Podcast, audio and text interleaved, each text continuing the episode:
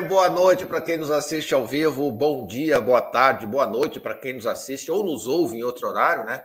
É, para quem não me conhece, eu sou Eduardo Antunes, fundador e diretor do Sistema PET, uma plataforma completa para gestão e divulgação de criadores de cães, gatos, coelhos, cavalos, enfim. Sendo criador, pode usar o Sistema PET. Lembrando sempre que a live de hoje também vai estar disponível no formato de podcast, então basta procurar aí no Spotify, Deezer ou no seu player de música favorito por Sistema Pet. Se você está chegando hoje aqui agora ou que caiu aqui, já se inscreva no canal e não perca nenhum conteúdo aí sobre sinofilia de verdade.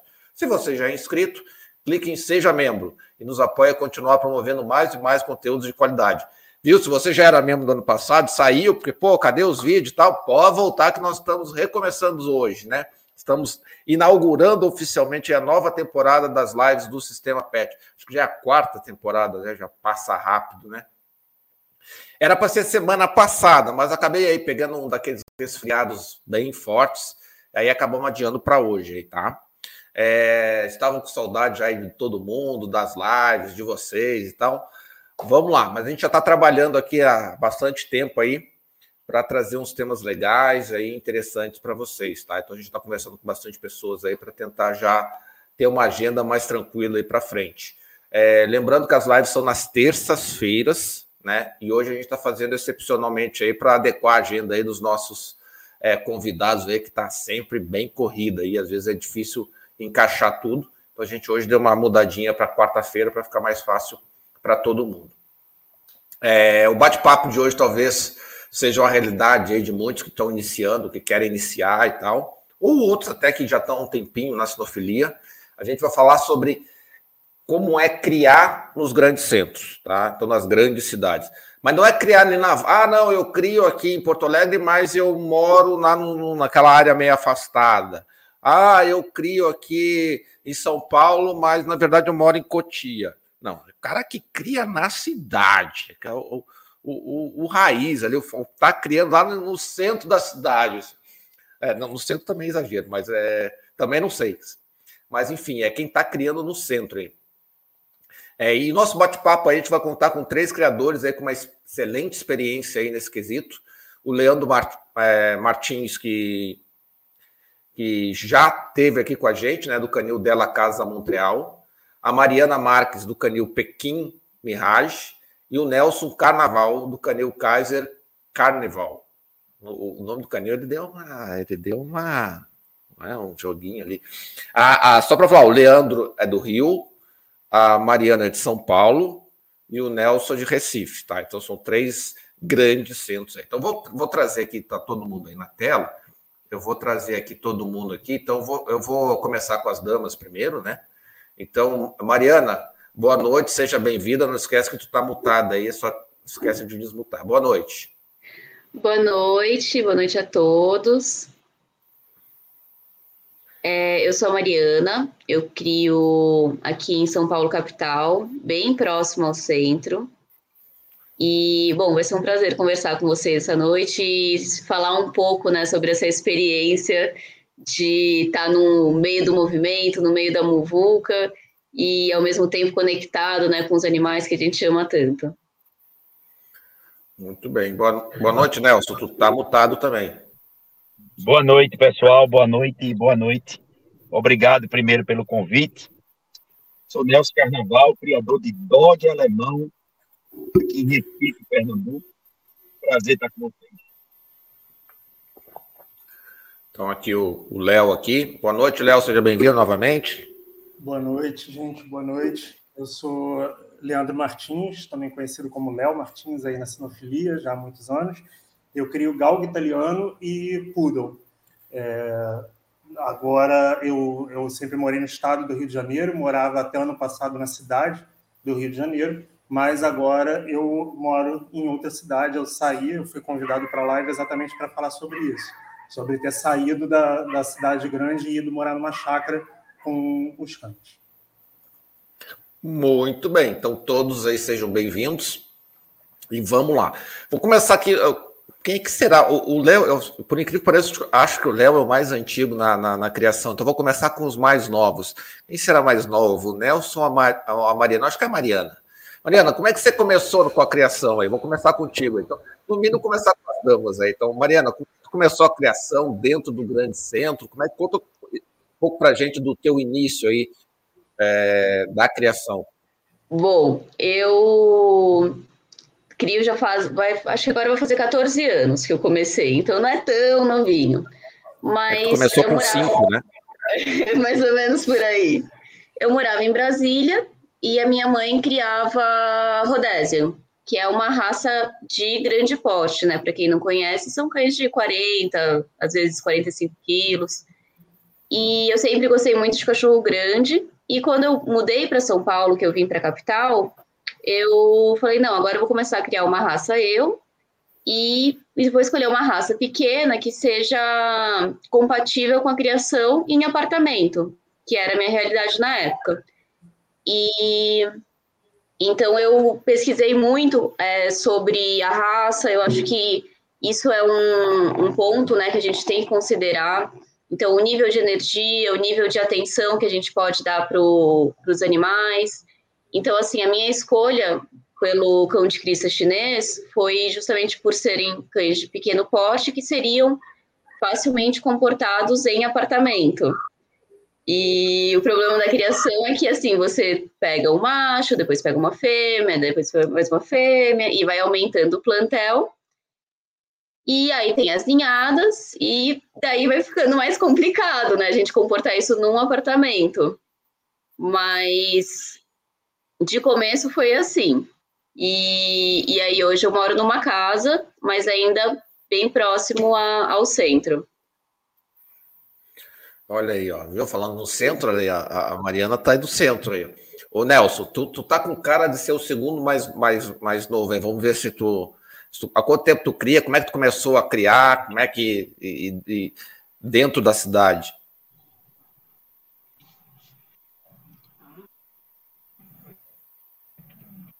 Bom, eu, eu comecei a criar.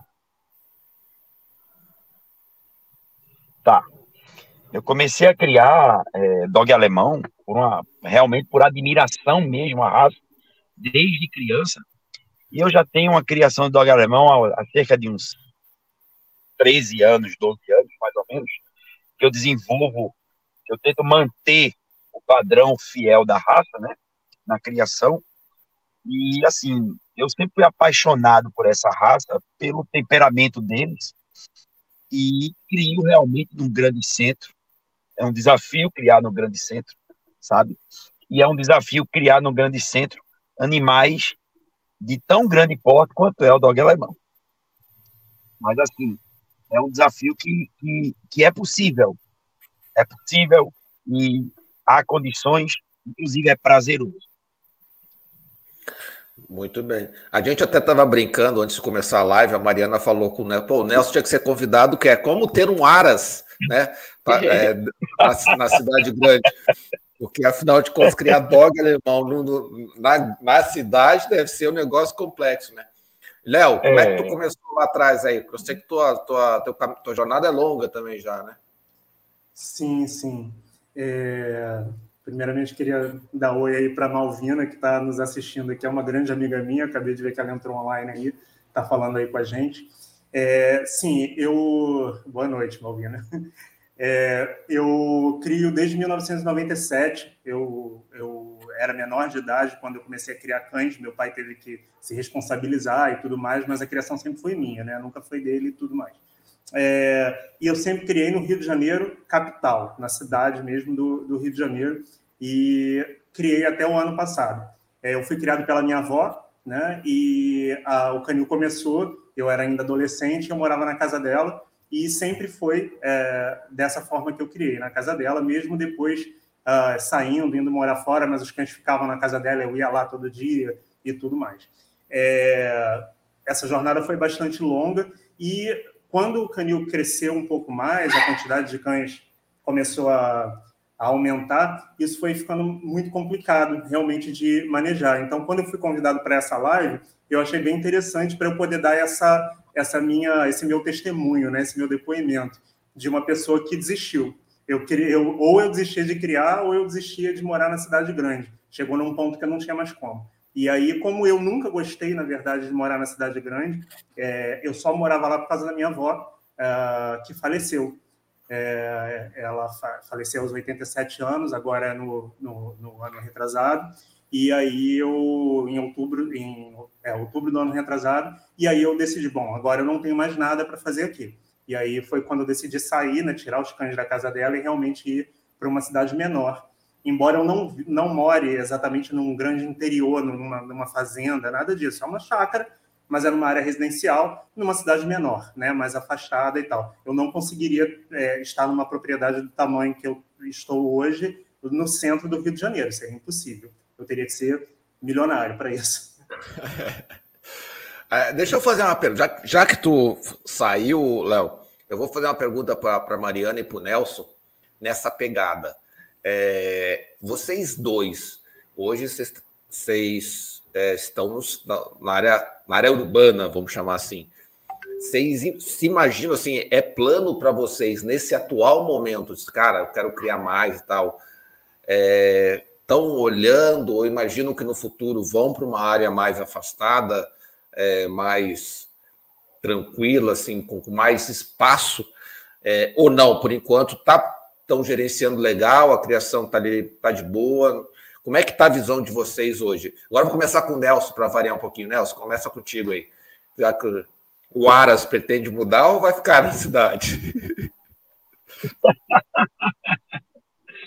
o Aras pretende mudar em partes. Eu não pretendo sair da cidade.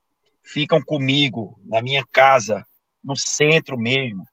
É, digamos assim, os cães que eu estou trabalhando mais, que estão indo para exposição, que eu estou treinando, que eu estou é, manejando dessa forma.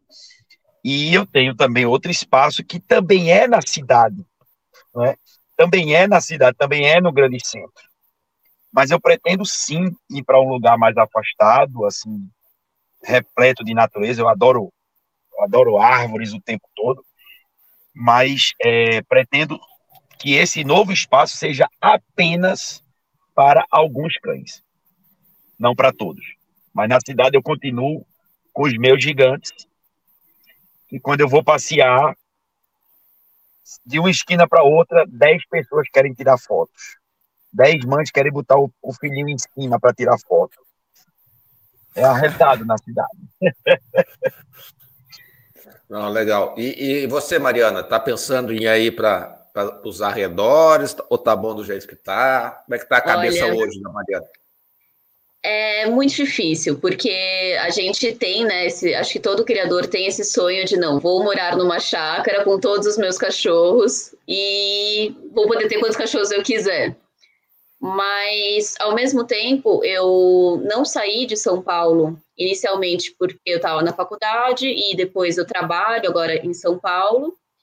E eu sempre fico, né, cogitando, ah, será que eu pego um, uma chácara no interior e vou alguns dias, não vou? Mas eu tenho um problema também que eu sou muito apegada aos meus cães. Então, assim, eu não consigo é, pensar em deixar eles com um cuidador, né, a maior parte dos dias. Eu trabalhando em São Paulo não conseguiria ir direto. E então eu sempre fico nesse impasse. E no final do ano retrasado, né, porque a gente já mudou de ano, eu falei, não, agora já era, eu vou comprar uma casa no interior, vou me mudar, não dá mais. E aí eu engravidei e falei assim, não, não posso ir para o interior porque minha família está aqui, eu tenho todo o suporte, não sei o quê, então é, toda vez que eu vou pensando, não, eu vou sair de São Paulo, alguma coisa me puxa, e eu falo, não, não dá para sair, agora eu já decidi, vou ficar por aqui mesmo. E então acaba que a gente tem que ter. Eu, eu fui remanejando a criação toda é, em torno de ter menos cães para ficar, para comportar né, dentro de casa e ao mesmo tempo conseguir dar é, uma qualidade de vida legal para eles. E, e aí o que vai ficando complicado é que, assim, como eu crio há 14 anos, as minhas matrizes, né, eu tenho três cadelas que estão com 12, 13 anos. E aí a gente fica, né, ah, se eu não tivesse né, cadelas, eu poderia ter mais matrizes, ter um volume maior de filhote, mas a criação no, numa cidade grande é, não me permite ter um grande número. Então acaba que a gente fica sempre nessa nesse impasse, né? Não, muito bem. Eu vou, eu vou trazer uma pergunta do, do, do Cláudio. É, ouviu falar que existe um limite de animais que pode ser criado na cidade. Exemplo, uma criadora do sul que na cidade dela o número de cães não pode ser maior que 10 cães. Vocês sabem se na cidade que vocês é, vivem, o Léo que vivia, né, é, tem esse limite? Como é que funciona? É, como é que é essa legislação? Pode, não pode? Não sei. Como é que como é que tá? Como é, como é que funciona aí para vocês? Quem quiser começar a falar, só falar, só desmutar e falar. É, então, é, na, existem legisla... na verdade essa questão da legislação ela é muito complicada até de se entender, né? Porque nós temos na verdade várias legislações é, que caem é, nesse quesito aí de número de cães. Você tem legislações estaduais uh, e municipais, e às vezes elas não conversam na necessariamente o, o, número determinado pelo município não é o mesmo do estado, e aí um se sobrepõe ao outro, né? Tem toda essa questão. Ou até o número de um é menor, mas não há uma fiscalização efetiva. Tipo, existe uma regra, mas essa regra ninguém segue, está tudo bem, é isso mesmo. E em outros lugares, como Curitiba, até onde eu sei, né? Nunca morei lá e tal, mas como até onde eu sei é uma coisa que é levada muito mais assim a ferro e fogo e que vários criadores já tiveram de fato problemas em relação a ter mais animais do que o permitido dentro da, da cidade. Acho que inclusive dentro da cidade não se pode ter canil, não pode criar, né? Independente do número de cães, mesmo que você seja um canil de quatro cães, cinco cães, não pode. Se, se for determinado que você é um canil, você está fora de, da, da, da, lei, digamos assim. Então, isso aí é muito relativo, né? Eu acho que a gente acaba sempre estando um pouco assim à margem da legislação. Porque quando você começa a criar cães e, e, e, continua durante muitos anos, como é o caso de todos nós aqui, né? Ninguém aqui começou há dois anos, três. Então, todo mundo aqui já tem, como a Mariana bem disse, além do nosso plantel, a gente acaba tendo também os cães aposentados, os cães mais velhos, que em algumas legislações eles não entram na conta, tá? Então, assim, tem, tem, tem lugar que diz que você pode ter apenas 10 animais reproduzindo, reprodutores. Os castrados, é, aposentados e tudo mais não entram nessa, nessa conta. Então, aí você nessa legislação você está um pouco mais assim folgado, mas tem outros lugares que não, que dizem que é tantos animais e pronto. E aí você vê, eu tenho aqui vários, eu estava aqui no colo com uma agora de 14 anos esse ano ela vai fazer, né, uma galguinha de quase 14 anos, tenho outra que também um pouquinho mais nova que ela, 13 para 14 também, e tenho vários outros, né? Fora os meus cães de grande porte, que eu não, eu já tive machin napolitano quando eu morava no Rio, né? Cheguei a ter quatro machins napolitano no Rio, e aqui eu tenho meus Rottweilers. Eu não crio Rottweiler, mas eu tenho três, porque eu moro numa chácara, eu tenho que ter cães de guarda. Então eles não entram na minha reprodução. Eu tenho vira-lata. Vira-lata também não entra na reprodução, mas são cães, né? E aí, quando você coloca isso tudo, dependendo do lugar que você tiver, só de aposentado e cães castrados ou cães que não fazem parte da criação, 300. passou da, da, da, da, da legislação. Então, isso é muito complicado. Isso é uma questão muito complicada embora a gente saiba que isso só é pertinente normalmente quando você vai ter uma denúncia, né, e tal, que é, é quando isso vai ser realmente averiguado. Mas a gente também não quer dormir o dia toda vez, toda noite, pensando que amanhã eu posso ser denunciado e vão bater aqui vão ver que eu tenho três vezes mais, quatro vezes mais cães do que eu deveria, do que eu poderia naquele local, e que eu vou ser sancionado por causa disso, né?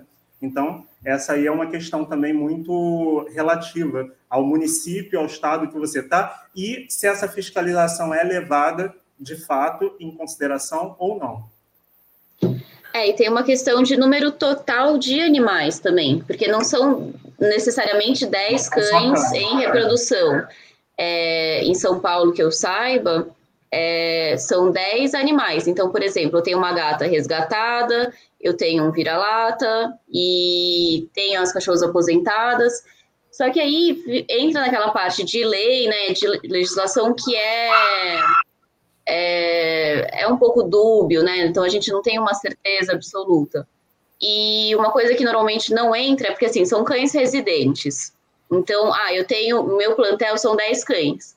E às vezes, ah, vou ter uma ninhada, por exemplo, Nelson, uma ninhada, sei lá, de 12, 13 filhotes. ah, só de filhote você extrapolaria? Então, não, os filhotes e os cães que, que estão de passagem não contam. Mas, mesmo assim, a gente fica um pouco nessa média de 10 animais. E, e é, é, bem complicado, porque, assim, por exemplo, ah, eu moro num apartamento de 50 metros quadrados, eu posso ter 10, 10 cachorros no meu apartamento de 50 metros. Eu moro, eu moro numa mansão de 500 metros quadrados, eu posso ter 10 animais do mesmo, do mesmo jeito, né? Então, eu acho que ela é uma legislação muito ultrapassada, né? E, e pouco real. E aí a gente cai sobre os, os criadores, né? Ah, não, o criador tem 10 cachorros, mas quantos protetores não ficam, né, com centenas de animais, sem fiscalização, sem qualidade de vida e sem um apoio, né, do Estado? E, e aí acaba ficando muito dois pesos e duas medidas sobre bem-estar, número de animais e, e, essa parte da criação, né? Mas como o Léo falou, é, uma, é, uma, é um problema quando você está numa, numa vizinhança que não comporta, né? Uma, uma vizinhança que ah, alguém não gosta do cachorro, alguém se incomoda, alguém se incomoda com barulho. Então, quando você tem denúncia, assim, é muito complicado. Tem alguns amigos que criam, é, não, não necessariamente dentro da cidade, às vezes em chácara, e tem problema, principalmente se for zona urbana, não zona rural, né? É, aqui em Recife, estou é, atrapalhando você, Mariana, terminou? Não, não, pode falar. Bom, aqui em Recife, a coisa é um pouco parecida com relação a esse limite. Mas como com essa como o animal, assim, como um cão, como um, um, um sujeito de direito aqui. Então, é, tem se criado muito na cidade os, os se não me engano, nome, os pet, pet place, né, que são grandes é, espaços públicos voltados ao lazer, voltados à socialização dos animais. Então, aqui em Recife, não tem muito dessa, dessa é, é desse, desse controle de quantidade. 10, tudo bem, esse, esse número realmente aparece nas, nas legislações e também são meio conturbadas por aqui, mas o que, o que se prima, o que, que realmente é de extrema importância aqui é o bem-estar, a qualidade de vida que tu consegue dar ao teu cão no teu espaço. Se essa qualidade de vida que você dá para ele, se, se, a oferta é, da, do passeio, se a oferta da socialização, se a atualização dos cartões de vacina, da, da, das consultas periódicas, a comprovação de tudo isso, a limpeza é o mais importante. Né? Então, se você consegue tudo isso, você está meio que acobertado aqui, sabe? É, pode vir quem for olhar, porque você consegue dar essa qualidade de vida e consegue realmente é, comprovar que faz isso. Mas também é claro que existe o teu bom senso, né? Eu não posso colocar 20 dogs na minha casa. Se eu colocar 20, eu moro na rua e ele na casa. É, é porque.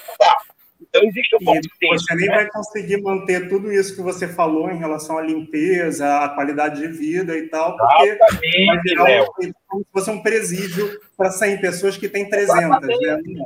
Por isso falei do bom senso. Então, tem que existir é o bom senso, o equilíbrio em tudo. O, é, o meu canil, ele é limpo várias vezes ao dia. Eu não posso deixar nem um pouquinho de fezes ou de urina, porque eu não posso fazer com que o cheiro chegue ao meu vizinho. Isso é uma coisa que eu, que eu faço constantemente. Ah, é, meus vizinhos são maravilhosos, graças a Deus. Eu é, é, agradeço muito por isso. meus vizinhos são maravilhosos. Se, se você, Toninho, estiver assistindo, eu deixo um abraço para você. Que Deus concede, viu? É, que Deus concede. Mas é isso eles respeitam meu espaço, eu, respeito o espaço deles. Se meu cão, por exemplo, uma cadela entra no cio, uma dog alemã entra no cio. Eu tenho um macho chamado Severo Snape. Esse cão, ele é Ele é o, o alfa da mulherada, sabe? É esse cão. A cadela pode não estar tá no cio, ele faz ela picar, porque ele é um cara insistente. Então, esse, se é uma cadela entrar no cio, eu preciso deixar Severo no local separado. Porque se eu não deixar, ele vai uivar, ele vai latir, ele vai aperrear, ele não vai deixar ninguém dormir, porque até sem comer ele fica a semana inteira. Então, eu preciso ter a consciência de que, pô, vou ter que separar de alguma forma, e eu tenho que ter uma estrutura para isso para poder separar ele, para poder fazê-lo ficar tranquilo, né, até para o bem-estar dele e para o sossego e a paz dos vizinhos. É bem por aí. É, Muito bem. esse manejo de macho é, uma, é, uma, é um ponto complicado, por, por não ter né, um, um espaço assim para separar. Eu, eu sempre tenho um apoio, que nem o Léo estava falando, tinha o um apoio da avó dele, eu tenho o um apoio da minha mãe. Então, às vezes, se eu tenho fêmeas nos cios, se eu tenho que fazer um, uma separação num apartamento ou numa casa, muitas vezes fica difícil, né? Então, normalmente eu despacho para minha mãe o macho, falo, ó, oh, mãe, fica aí uma semana, pra... porque, meu, macho de cão de crista é terrível. É, fala assim, ah, não, a gente tá de olho, tá tudo bem. É cinco minutos, nem isso, três segundos você deu uma bobeada, já tá namorando. E aí, é, é, escreveu, não leu, já tá grávida, cachorrinha e vai ter filhote. Então, assim, é, ah, não, vou deixar tem uma forma, ô, Mariana, Mariana, tem, tem, uma forma disso não acontecer. É só você querer muito aquele acasalamento. Se você quiser é aquele acasalamento, tá esperando um monte Aí, aí não acasar, aí não tem jeito. Ela pode acasalar, é. mas não pega. Mas é verdade. trouxe, trouxe, gastou milhões, o casamento perfeito, aí então, é, não acontece. Mas se é aquele que tu, não, não, agora não, segura. Aí, aí acontece o que você falou aí. Aqui em Floripa, a legislação, se não me diz a lenda, tá? Eu não peguei a coisa de que são 10 animais. Mas como toda lei ou toda. Eu vou dizer toda, porque a exceção vai confirmar a regra. Toda lei é porca, né? Diz animais. Se eu tiver um aquário aqui e ali uns passarinhos numas gaiolas, beleza, já tô, já tô fora da lei, então não importa ter 12 ou 300, dá no mesmo. Então, né? É, é aquelas leis porca que, que, que o pessoal gosta de aparecer, que dá manchete, coisa que depois na prática do dia a dia não, é, exatamente. Você tem lá 10 hamsters, pronto, já deu sua cota. Mora numa é, mansão, mas não, o número de animais é, é X, é, né? É, pela legislação a, e tal. A Mônica Grimaldi, que estava assistindo a gente, ela é, é advogada e ela mexe bastante com essa parte, né? De direito dos animais e de bem-estar. Eu acho que fica aí a, a dica. Depois, se a gente quiser saber um pouco mais. E no meu caso, é bastante complicado acasalamentos em ninhadas. Eu preciso fazer algo extremamente planejado, sabe? É, as minhas ninhadas são muito, muito planejadas mesmo. Eu só tenho ninhada quando eu tenho a pretensão de ter filhotes, ou quando meus parceiros têm essa pretensão e eu posso fornecer para eles, para que eles desenvolvam também, me ajudem nos, no, nos objetivos de criação. Porque por exemplo, a minha dog alemã Arlequinha Eva, a primeira ninhada dela foram 16 dogs. Você imagina? 16 dogs alemães. Então. Não vamos é... só bater a meta, como vamos dobrar a meta, né? Pode ter vamos 10, dobrar, não vamos só, não, vamos dobrar. Né? A Hanna, que foi campeã mundial, teve 14. E, meu amigo, é só assim. Então eu tenho que planejar muito bem. Né? Não é ter uma ninhada qualquer e não, e é inclusive nas mãos de quem vou colocar um filhote desses cães que a gente tem um trabalho absurdo para desenvolver e criar, e preservar. É, é e, e o... Um, um adendo a isso tudo que a gente estava falando em questão de quantidade e, e no caso que a Mariana estava falando até de apartamento, quando ela começou a criar e tudo, é, do, eu, apesar de ter começado o canil na casa da minha avó, é, era uma casa, mas uma casa, uma residência comum dentro da cidade.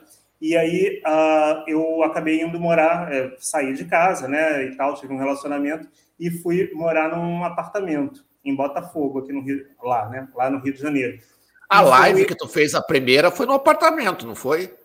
Sim, mas aí já é um apartamento no Rio. Porque ah, tá. aí já é um é, foi no apartamento, mas aí é um apartamento no Rio, ali na, perto da casa da minha avó, que eu ficava para estar tá perto dela, né? Porque minha avó teve Alzheimer e, hum. e eu que cuidei dela durante ela teve durante vários anos e eu que sim, cuidei sim. dela, então eu não podia ficar longe, né? Eu tinha que morar bem perto dela. Então eu tinha esse apartamento meio que de apoio para eu estar tá ali sem ter que estar dentro da casa dela, mas estar bem perto, né? Para ela não ficar na mão de funcionário, essas coisas todas. Mas não, eu, eu morei em Botafogo. E aí era um apartamento de dois quartos, era até um apartamento grande para um apartamento de dois quartos, eram aqueles apartamentos antigos, com varandão Sim. e tal. Mas eu comecei a criar galgo italiano. E eu cheguei a ter dentro desse apartamento seis galgos italianos. É, o, é, eu tinha seis galguinhos e ainda tinha dois lhasas, porque já mais velhos que eu tinha de antes, né? Então eu tinha seis galgos italianos e dois lhasas nesse apartamento.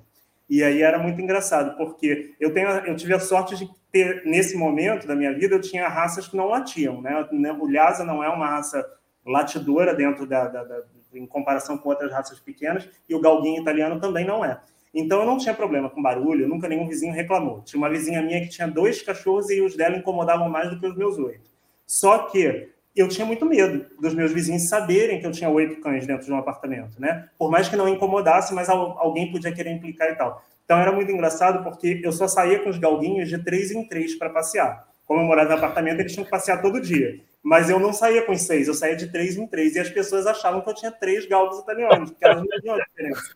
Né? Como esse cara então, eu saía, eu saía depois com três e ninguém sabia que eram seis, ninguém nunca soube. Se alguém hoje estiver assistindo a live, algum ex-vizinho meu vai saber agora, porque ninguém nunca soube. Eu tinha um Lhasa e três galgos italianos, o que já é muito, né? Para um apartamento, as pessoas, já, as pessoas normais já acham muito. E aí, nessa época, o que eu fazia? Como a Mariana falou, essa questão de manejo, e que o Nelson falou também de fêmea no cio e tal, no apartamento ficavam só fêmeas. Eu não tinha. Os, os lhasas eram machos, mas eram já mais velhos e castrados e a, as galinhas ficavam, as seis eram fêmeas. Os machos ficavam na casa da minha avó.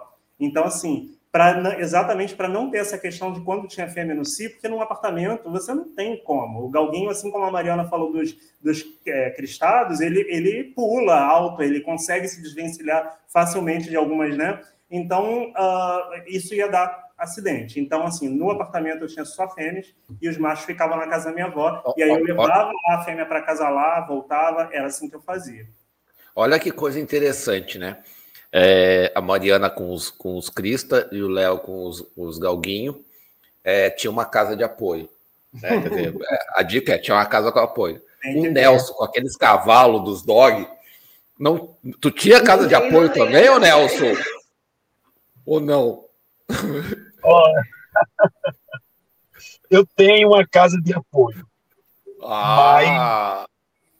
Mas, mas, enfim, nessa eu tenho um dog que é o Zeus.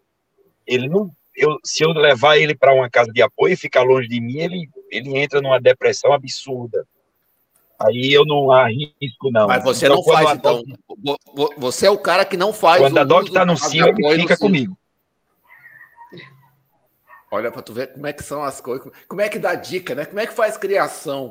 Cara, dá teu jeito, cada um tem seu jeitinho aí, ó. É, então, tu até, tu até comentou, disse, ah, mas eu não posso ter condição de ter 20 dogs. Ah, mas 10 é de boa. Porra! 10 mais é de, boa, de 13, tá não vamos esquecer, não, dia é, 16. Mais, mais alinhada. É, então, assim, deixa eu trazer. Vocês já pincelaram várias vezes aí e eu acho que, na verdade, é, é a grande preocupação para quem cria é, na cidade. Até o Léo falou é, é, é que, ó, graças a Deus e tal, é a relação com os vizinhos, né? Porque, como, eventualmente, você pode. Eu, eu cheguei em Blumenau, cheguei a ter 33 chaus num determinado momento, contando com filhote e tal. Cheguei a ter 33. Os meus vizinhos não sabiam nem que eu criava cachorro. Isso que era só. Não late, são cachorro quieto e tal. Então, assim, o cara. Só se o cara levantasse depois do muro para olhar. Eu saí de lá, foi um cara com dois, tinha um pastor alemão. Quer dizer, eu não vi os pastores. Diz o cara que é pastor alemão e um labrador, mas deve ser daqueles pastor ou daqueles labrador, que diz que o cara não conseguia dormir, meu. Com dois cachorros. Sim. Então, assim, claro que a raça que eu criava ajudava, né? Cachorro hum. que não late. Mas, mas assim, o, o Nelson comentou a coisa do cheiro, é, enfim, é as outras questões, o cachorro no cio, etc. e tal. É, então, com vocês, como é que é a relação com vizinhos? É, vocês conhecem os vizinhos de vocês? Vocês já mandaram o cachorrinho, pro, um, um filhotinho para o vizinho de vocês? Como é que é a relação aí para fazer uma, uma boa rede de vizinho? Pra, porque, na verdade, são eles que denunciam, né?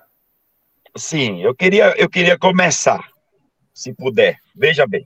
Manda. A minha relação é assim. É, o meu vizinho, por exemplo, ele tem cães, ele tem dois, né, pitbulls, e ó, eu vou fazer aqui em casa um, um, uma, uma vermifugação completa, eu vou dar o, o anticarrapaticida, pra, o anticarrapato para todo mundo, eu vou fazer tudo isso, que tal tu fazerem junto comigo? Então a gente meio que faz uma parceria. Tu entendes? Então, na época que eu, na época que eu trato meus cães e que eu verme fogo, eles também fazem. Na época que eu vacino, eles também vacinam. E, e é por aí que a gente faz. A gente tenta se entender dessa forma. Né? E, ao mesmo tempo, na madrugada, estou lá dormindo, meu cão começa a latir lá na frente. E a insistir no latido. Não é, não é. Se ele insistir no latido, eu vou me levantar. Vou ver o que está acontecendo. Se não for nada demais, eu vou ter que dar um jeito de ele dar uma acalmada, levar ele para o outro para o outro caminho, dar uma acalmada nele também para deixar o vizinho dormir, porque o latido de um dog alemão é um latido que esconda, né, que é capaz de, de quebrar vidro. Então, você precisa tomar esse cuidado, ter esse senso aí, né? É, existem raças, eu nunca tive um dog alemão, né? Mas eu convivi na minha adolescência com alguns. Tinha uma amiga que, que tinha, tinha, e tal. Eu não acho, eu não considero o dog alemão uma raça latidora, mas uh, é uma, se comparada, por exemplo, com o pastor alemão, que é uma raça que vocaliza muito, como todo pastor, né? E Doberman que eu tive, é uma, eu tive problemas na época com o vizinho, né, é, com a minha Doberman, não era por causa dos cães que eu criava. Na época, lá atrás, eu criava Cocker Spaniel inglês. Eles, eu não tinha, o meu problema era com a Doberman, entendeu? Que minha, uma vizinha começou a reclamar porque ela tinha demais. O dog alemão, por exemplo, eu não acho uma raça latidora, porém, mesmo uma é, é, é, o caso do galgo italiano. O galgo italiano não é uma raça latidora. Mas quando você tem vários galgos italianos, é, eles acabam, não é que eles se tornam latidores, mas o pouco que eles latem passa a ser muito, porque são muitos, entendeu? Então, assim, às vezes se você tem quatro galguinhos, ninguém vai reclamar, não tem. Agora, se você tem 20, é, já vão entrar numa, numa situação onde eles vão ter mais motivo para latir. Eles vão aí tem macho que, pô, a fêmea está no cio, eu estou cruzando com o macho X. O macho Y fica desesperado, que como você falou, né, Nelson, que você tem macho aí que é muito agaranhão, né, e tal. Esses cães costumam causar problemas nesse sentido, porque eles sentem ou eles veem que você está levando a fêmea para outro animal acasalar e aquilo entra, eles entram num looping louco, para de comer, fica desesperado. E aí um cão que não daria em outra situação problemas com o vizinho por conta de barulho, ele passa a dar, pelo menos naquele período. E aí, ah, mas é só agora, é só nesse período. Sim, mas o vizinho não quer saber, o vizinho quer dormir hoje. É. Ele não quer saber que ah, é só até semana que vem, entendeu? Não, ele quer hoje, ele quer dormir, entendeu? E quando você tem várias fêmeas, os cios começam a ser uma coisa repetitiva. Então esse problema ele vai vir à tona várias vezes. E foi assim que eu comecei a, a, a, a criar toda uma situação com a vizinhança e que me levou é. a tomar vamos essa. Vamos ver como é que o Léo, o Léo comprou. O, o Nelson falou como é que ele compra os vizinhos. Agora vamos ver como é que o Léo comprava os vizinhos dele eu não tive como comprar. Os meus vizinhos na verdade, ô Léo, é, na verdade, eu costumo dizer que a gente que cria em grandes centros, nós precisamos ser proativos e preventivos. Então a gente tem que sempre estar agindo na frente dos cães. Não pode, não pode deixar começar uma, uma, um latido coletivo. Você tem que agir Sim. logo. Sim. É, e no, no, nos dogs, por exemplo, a minha Eva, a dona da matilha, ela começa a latir avisando que tem algo errado. Eles são, ele, eles são, eles fazem uma guarda defensiva. Sim. Porque o que acontece é que eles avisam, olha, não entra aqui não. Não venha não. Esse não venha não é latindo, né? Eu já sei. Então, quando um começa, todos vão acompanhar. Sabe? E quando todos acompanham e é um latido de dog alemão, aí você já sabe, né? Os vizinhos de toda a rua vai ouvir. Então a gente tem que ter preventivo e proativo, tem que agir logo. Tem que prevenir carrapato, porque se der em um, meu amigo, acabou, vai dar em todos. Então tem que ser sempre preventivo, proativo, porque ou é assim ou não dá para criar em grandes centros. Ô, Nelson, vamos ver como é que o Léo resolveu o problema dele lá. Fala aí, Léo. Mudando, me mudando. o Léo abandonou. Tá. É, eu, eu, eu levei a situação até onde dava, porque eu era, como eu falei, eu tinha a questão da minha avó. E o ter o canil na casa da minha avó é, era uma necessidade para mim, para que eu estivesse perto dela o tempo todo, né? E no é, apartamento lá? Oi? E no apartamento? Não, no apartamento só ficavam os cães meus de pet, tipo, é esses que vocês só seis. É. Seis mais dois, né? Era um só oito. Ah, não, você está falando naquela época? Naquela época eu não tive problema. Meus vizinhos nem sabiam. Era, eram dois apartamentos por andar e a varanda de um apartamento dava para frente, a do outro para trás. Então, assim, o vizinho do lado não tinha visão da, da minha varanda. Porque, sim, quando eu estava solzinho na varanda, ficavam seis galgos italianos enfileirados, deitados no sol, que eles amam o sol, né? É, então, é, qualquer vizinho que eu tinha seis. Mas no, no meu prédio não dava para ver, porque só tinha a minha varanda para um lado. O meu vizinho de corredor era para trás. Então, assim, ele não tinha visão. E eu só saía com três. E como eram cães que não latiam, nunca houve. Era inclusive é, e, no, e, no, apartamento tem menos estímulos externos, né? Porque às vezes na é. casa vem um gato, vem então, um bicho, depende. um passarinho. É, depende. O que, que acontece? Lá era complicado, porque era aqueles apartamentos antigos que eles têm um prisma de ventilação no meio. Sabe como é? Ele tem um quadrado de ventilação. Apartamentos ah, tá, tá. no Rio, sim, sim. eles têm ele, ele, a área de serviço, ela não dá para nada, ela dá para o apartamento seguinte. Da frente. Entendeu? E aí a área de serviço. sobe. Isso, sobe e a, em cima é aberto. E normalmente aqui no Rio, pelo menos, o apartamento térreo lá embaixo, ele tem um quintalzinho que os outros apartamentos não têm, que é esse prisma de ventilação. Lá embaixo, quem mora no primeiro andar tem um quintalzinho. E eu não morava nesse primeiro andar, então eu não tinha nem quintalzinho. Era, era só a área de serviço, que era uma boa área, um janelão, mas ela dava para esse prisma de ventilação. E aí o que acontece? Tudo que acontece na área de serviço de um vizinho, o outro ouve, o outro escuta, porque fica os apartamentos todos virados para aquele prisma e aquilo é alto, então o som. É, enfim, eu acho que os arquitetos não. Enfim, não, não pensaram em vender cachorro. É, muito pra... Não, não naquela cachorro. época, o cara que criou o prédio nem sabia. Cachorro, cachorro, cachorro era cachorro naquela época. Nem não, era para coisa de apartamento. Exatamente. Mas, assim, Mas às o... vezes você escutava até conversas, né? A pessoa na área de serviço falando no telefone e eu escutava a conversa inteira, né? E, enfim, e aí o que, que acontece? Meus, eu não tinha problema com isso, meus cães não faziam barulho mesmo nessa época. Só que, por exemplo, a minha vizinha que tinha dois cães, o, você falou do estímulo, né? Tinha o estímulo porque o interfone ficava na cozinha. Então, todo mundo que tocava interfone em algum apartamento, esse interfone tocava na cozinha. E os cachorros dela não latiam só para o interfone dela. Os cachorros dela latiam para qualquer interfone que tocasse no prédio. Eram 10 andares, 20 apartamentos, dois por andar. Então, assim, a quantidade de vezes que o interfone tocava durante o dia era bastante. Então, então o que, que acontece? É, tinha muita reclamação na, na, reunião de condomínio dos cães dela por conta disso. Graças a Deus, as pessoas sabiam que eram os dela. Ninguém achava que eram os meus. Então, assim, os cães dela ela tinham o dia inteiro, eles tinham o estímulo do interfone. Às vezes, se o cachorro é neurótico, se o cachorro é latidor, é, qualquer estímulo é estímulo. Até o barulho do elevador parando no corredor, o, o cachorro late. A chave do vizinho entrando na porta, o cachorro late.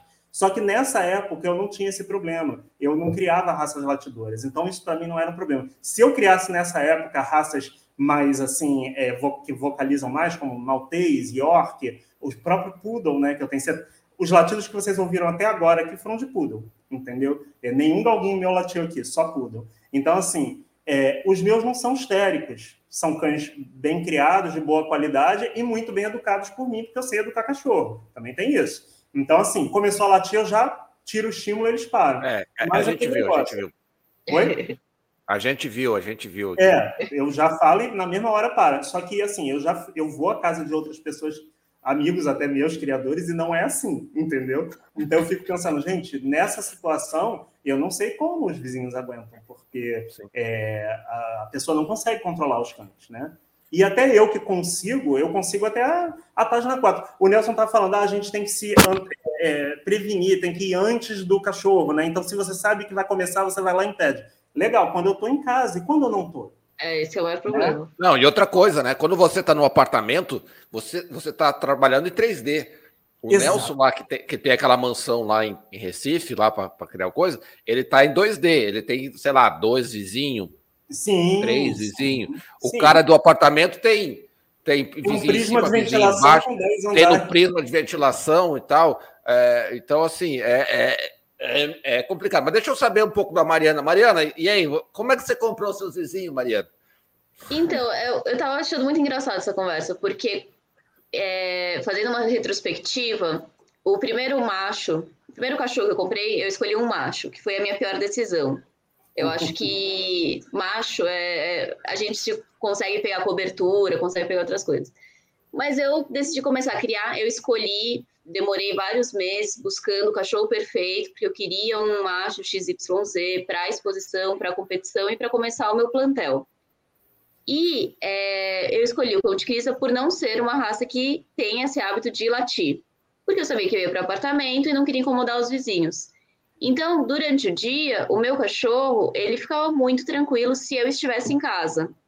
Quando eu saía, ele, embora o cão de criança seja considerado um cão de companhia, para mim ele é um cão primitivo. Eles têm vários hábitos de coisas primitivos. Então, o que acontecia? Todos os dias, quando eu saía para ir para a faculdade, ele começava a uivar. E ele uivava até a hora de eu voltar. Então, em torno de quatro, cinco horas, uivando sem parar. E os meus vizinhos, lógico, não gostaram muito da minha nova aquisição.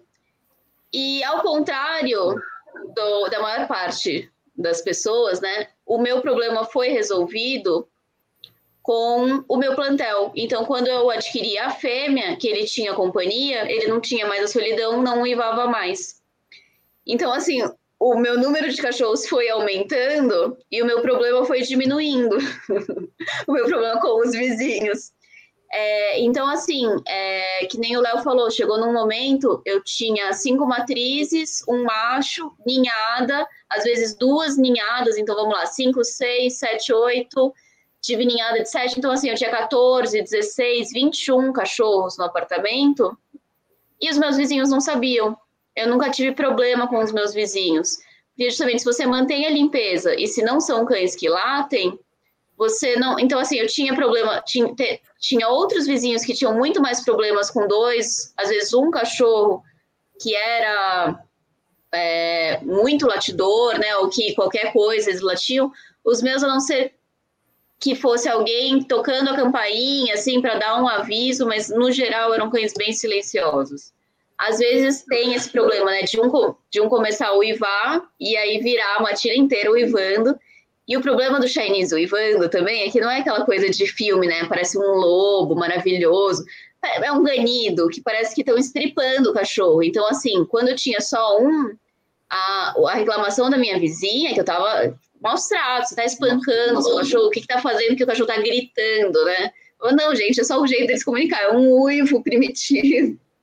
Então, assim, eu coloquei câmeras na época, né, para ver o que que tava acontecendo. Tá o cachorro lá deitado no puff, olhando para cima e uivando, como se fosse a coisa mais natural do mundo. E, mas os vizinhos não, os vizinhos achavam que era um problema, que o cachorro tinha algum problema sério, né? Então, é, eu não, não, eu tive pouquíssimos problemas com os vizinhos, mas eu acho que é muito por questão de escolha da raça, escolha da. É, você vê né, o nível de atividade, o nível de energia do seu animal, se é um cachorro que, que late muito, se não late, e principalmente essa questão de machos e fêmeas são todos pontos muito importantes a serem levados em, em conta se você tem um espaço restrito, né? Então a criação fica muito, que nem o Nelson falou no começo, né? A gente tem que escolher muito bem as matrizes, escolher muito bem os acasalamentos, os momentos de acasalar ou não. eu não sou uma criadora comercial, eu não tenho ninhada o ano inteiro para quem quiser. Eu tenho poucas ninhadas de matrizes bem selecionadas, grande parte do plantel importado e seleção de, de plantel com parceria, principalmente com outros criadores. Então, esse ponto de apoio com a família, né? Então, ou com a minha mãe, com a avó, e você ter um criador parceiro para você deixar. Então, ah, tô com uma, umas fêmeas no cio, deixar o macho com um criador parceiro. É, são todos pontos que são vitais, assim, para você conseguir ter uma criação num espaço restrito e com a grande é, presença né, de pessoas em volta. Ah, deixa eu perguntar assim para o Léo e para a Mariana, uh, porque assim, eu acho que o Nelson criar em um apartamento, acho que aí já é forçar a barca. Mas. Ah, o... Mas eu tenho experiência com apartamento e uma parceira minha. Mas, mas criar dog, que nós temos uma coisa, então é um dog. Ok. Ela acho tem um dog beleza, no apartamento. Ah, ela sim, tem, isso, isso eu já conheci mais uma pessoa que teve um é, dog é, Também, um dog, é. É, já é, tinha um vizinho que tinha dois, aí... dois, dois São Bernardos e dois galguinhos. É, ele ia passear, todo mundo chamava atenção. E ele passeava quatro é, vezes não. por dia para sustentar. É, isso, isso ok. Mas deixa eu perguntar para a Mariana e para o Léo, assim, com relação ao apartamento. Porque assim, ó, eu, eu o Léo é, falou que é um apartamento antigo, então talvez isso aí, porque a, eram umas construções mais robustas, mais isoladas e tal. Mariana, eu já não sei se é um apartamento novo. Era antigo, era mas... antigo. Ah, bom, então antigo. Porque as patinhas fazem um barulho dos infernos pro apartamento de baixo. Né? É, principalmente os apartamentos novos. Né? Na verdade, então... esse apartamento onde eu comecei a criar galgo italiano, é, ele era de tábua de. Não é tábua, tábua não, como é? Taco. Taco. Né? Aquele taco. Isso não, não, ele isola bem o, o, barulho, não tem problema. Mas antes de morar nesse apartamento, eu morei num apartamento uh, também em Botafogo, que é, foi por pouco tempo, mas eu morei num apartamento em Botafogo. Ali eu ainda não criava galguinho, mas eu já tinha a minha primeira. Era pet, só tinha uma. E eu tinha uma Rhodesian, Ridgeback também que eu levava para ela ficava na casa da minha avó, ela morava na casa da minha avó, mas eu sempre levava final de semana e tal para o apartamento porque eu ia para a lagoa com ela, aquela coisa toda. E lá tinha problema, porque o piso era, é, eu esqueci agora o nome que dá, é um que imita tábua corrida, mas não é tábua corrida. Como é que é o nome? É muito Sinteco? comum novos. Hã? Sinteco, laminado? Não, não, sim, é laminado, isso. É um, é um, um, piso horrível, que horrível não de aparência, mas horrível de barulho. Se você deixa um mole de é, chave tem, cair... Tem, tem, isso, se, qualquer coisa. Se você chega de madrugada em casa meio já e deixa o mole de chave cair, o andar inteiro acorda, porque aquilo faz um barulho terrível. É um piso que você também não pode molhar, porque se molhar, ele se. Eu esqueci, tem um nome para isso. Eu é, acho, acho que é laminado mesmo. É, esse piso é proibitivo. Aliás, eu acho ele proibitivo até para quem quer ter um cachorro, porque a, unha do cachorro faz esse tec-tec e isso realmente incomoda, incomoda a gente dentro de casa e incomoda o vizinho de baixo. A mulher andando de salto, eu sei disso porque reunião de condomínio, de volta e meia, tinha esse tipo de reclamação. De mulher que acordava assim. É, os prédios, são, os, os prédios também prédios também são mal construídos, né? Porque não, porra, hoje em dia tem mais do que tecnologia para resolver isso. Mas deixa eu é. perguntar para vocês antes aqui do, do, do, do intervalo, assim, ó. É, a gente falou assim de alguns desafios aí que é o, que é o nosso querido vizinho. É, com relação assim às vantagens. Porque, pô, nem tudo na vida tem vantagem e desvantagem. Qual é a grande vantagem, ou quais são as vantagens que vocês veem de estar no grande centro e não lá na, nos arredores. Aí o Léo agora já vai poder dizer melhor, também legal aí, porque já está começando a conviver. É, já tem uma comparação, coisa. Mas assim, na visão de você, Nelson, Mariana e Léo, é, pô, o que que. Pô, ainda bem que eu tô aqui no, no, no, no, centrão aqui, que me facilita a vida.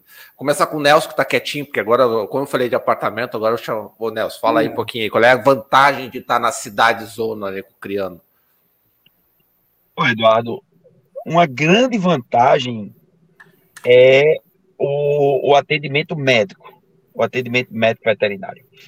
Assim, eu tenho uma, um cão meu passou mal, eu tenho um veterinário na minha casa, é, aliás, eu tenho uma veterinária na minha casa que é minha esposa, É, ah, tá é uma, quase com uma veterinária, com um veterinário. Mas já aplica injeção em mim e tudo. É o seguinte. É, mas, assim, o que eu quero dizer é que eu tenho clínicas muito próximas. Eu posso internar um camelo facilmente e rápido. Eu posso, ah, eu posso ter um atendimento assim super rápido, porque tudo é próximo de mim, tudo está perto de mim. Né? É, e dog alemão, quando vem ter um, um, problema, quando ele, quando ele cai, ou você age rápido, ele morre, porque é rápido. Então, isso aí é uma grande vantagem, sabe? É, outra grande vantagem também está relacionada a, ao cão, ao tipo de raça que eu crio, é que é, todo mundo conhece os meus cães, todo mundo tem vontade de ver, todo mundo tem vontade de visitar, tirar foto, eles chamam muita atenção. Eu peço um iFood e o, o motoqueiro tá para entregar lá uma comida que eu pedi rápida, aí ele diz assim, eu não estou achando a casa. Aí eu falo, é a casa do, dos cachorrão. Aí ele, ah, já tem onde é. Aí vem direto, sabe? Ponto de referência. É um ponto de referência, exatamente. Provavelmente até para os seus vizinhos. Ah, é do lado da casa dos cachorros. É do lado da casa do cachorrão, exatamente. É em frente à casa do cachorrão. Eu penso que isso está sendo uma coisa boa, sabe? Não é uma coisa ruim para mim. É, para é, mim, eu... era, mim era. Eu, a, a, quando eu comecei a ter os mastinos, eles chamavam muita atenção também. E esses portões da casa da minha avó eram daqueles portões antigos de ferro que no meio eles eram uma chapa fechada, mas em volta eles eram aquelas, aqueles, aquelas decorações de ferro lindas, inclusive, mas que são vazadas. Então as pessoas que passavam na calçada, passavam na rua, elas conseguiam ver os cães, né? E isso tornou, tornou naquele momento, a minha vida um inferno quando eu comecei a ter os mastinos, porque era o dia inteiro pessoas paradas na porta, era um zoológico. nem tinham bom senso, né? E faziam barulho. Chegou a ter gente que batia no portão de propósito para chamar os cães, queria mostrar para ah, aqui que é a casa dos cachorros, e dava, batia no ferro do portão para os cachorros virem. E aí, quando os outros cães, os galgos e tudo, ficavam mais na parte de trás da casa, a parte da frente ficavam os cães de guarda. Só que aí, quando os machinos começavam a latir, até porque é uma raça que não é latidora, então não é uma raça que. Os meus cães lá de trás, eles não estavam acostumados a ficar ouvindo o latido dos machinos o tempo todo, porque eles quase não latem. Então, quando eles latiam, era motivo para chamar os lá de trás. Então, assim, eles começavam e logo paravam. A pessoa saía do portão e parava. Mas os lá de trás, meu amigo, eles não sabiam nem por que estavam latindo. Eles estavam latindo o outro começou. Por quê? Ele não sabe. Então, ó, aquilo começou a puxar uma, uma sinfonia que eu fui obrigado a mandar fechar completamente essa grade. Então, eu mandei botar chapa em volta também do portão, para que aí sim as pessoas que passavam na calçada não tinham acesso visual aos meus cães. É, eu acho que a, a. Bom, eu sempre fui uma pessoa muito cosmopolitana, né? Eu sempre gostei de estar na cidade. E eu acho que a grande diferença, na verdade, entre quem cria na cidade e quem vai se afastando é, são as conexões. É a pessoa sair à noite para tomar uma cerveja, ver um amigo. Se você mora no interior, ou se você está longe do centro, você não tem como vir tomar uma cerveja e voltar dirigindo. Ah, vou chamar um Uber para andar 30, 40 quilômetros, sai caríssimo, não tem ninguém para levar ou para trazer. Eu acho que a, a, criação de cães acaba isolando a gente. Então, assim, ah, você vai querendo ficar longe das pessoas, longe dos vizinhos, então você vai ficando cada vez mais isolado e, e, perdendo conexão né, com as outras pessoas, com a família. Ah, eu não posso sair porque tenho cachorro, eu não posso isso porque tenho os cachorros, e vai ficando né, cada vez mais isolado. E você tá no meio da cidade te dá uma facilidade, né? Então, ah, mesmo que eu tenha, sei lá, uma fêmea para ter um parto, qualquer coisa, eu posso sair para jantar e voltar em meia hora, rapidinho. Eu posso, três da manhã, estar tá com fome, pedir um iFood eu acho que essa facilidade, né, de estar no, acho que os mesmos motivos que me levam a gostar de morar em uma cidade grande, independentemente dos cachorros, é, me levam a ter que ter esse, esse manejo de criar e morar, né, no, na cidade. Porque eu, o que eu mais vejo, assim, de, de criadores amigos meus é essa questão do isolamento. Só assim, ah, vamos, vamos pedir uma pizza, vamos, passa em casa, vamos comer alguma coisa? Ah, não, não posso, não tenho como ir, voltar da minha casa é, à noite ou durante o dia, não tenho como ficar muitas horas fora. Então, se você tem uma outra atividade, principalmente além da criação, então, ah, sou veterinária, mas muita gente trabalha durante o dia, né? Tem outras atividades e, e então assim tem que ver qual que é o custo-benefício. Ah, não, então eu vou abrir mão da minha vida pelos cães, que é também uma super escolha. Eu acho que é muito válido. Eu em vários momentos é, tenho né, essa vontade mas de, de o que, o que, que atividades você exerce, como, como manejar isso? Muito bem. Léo, vantagem, Léo, porque tu falou ali, tu, tu entrou ali para dar uma pincelada ali no, num problema que tu acabou tendo na cidade. Qual era a vantagem que você vê em relação a estar a, a tá na cidade?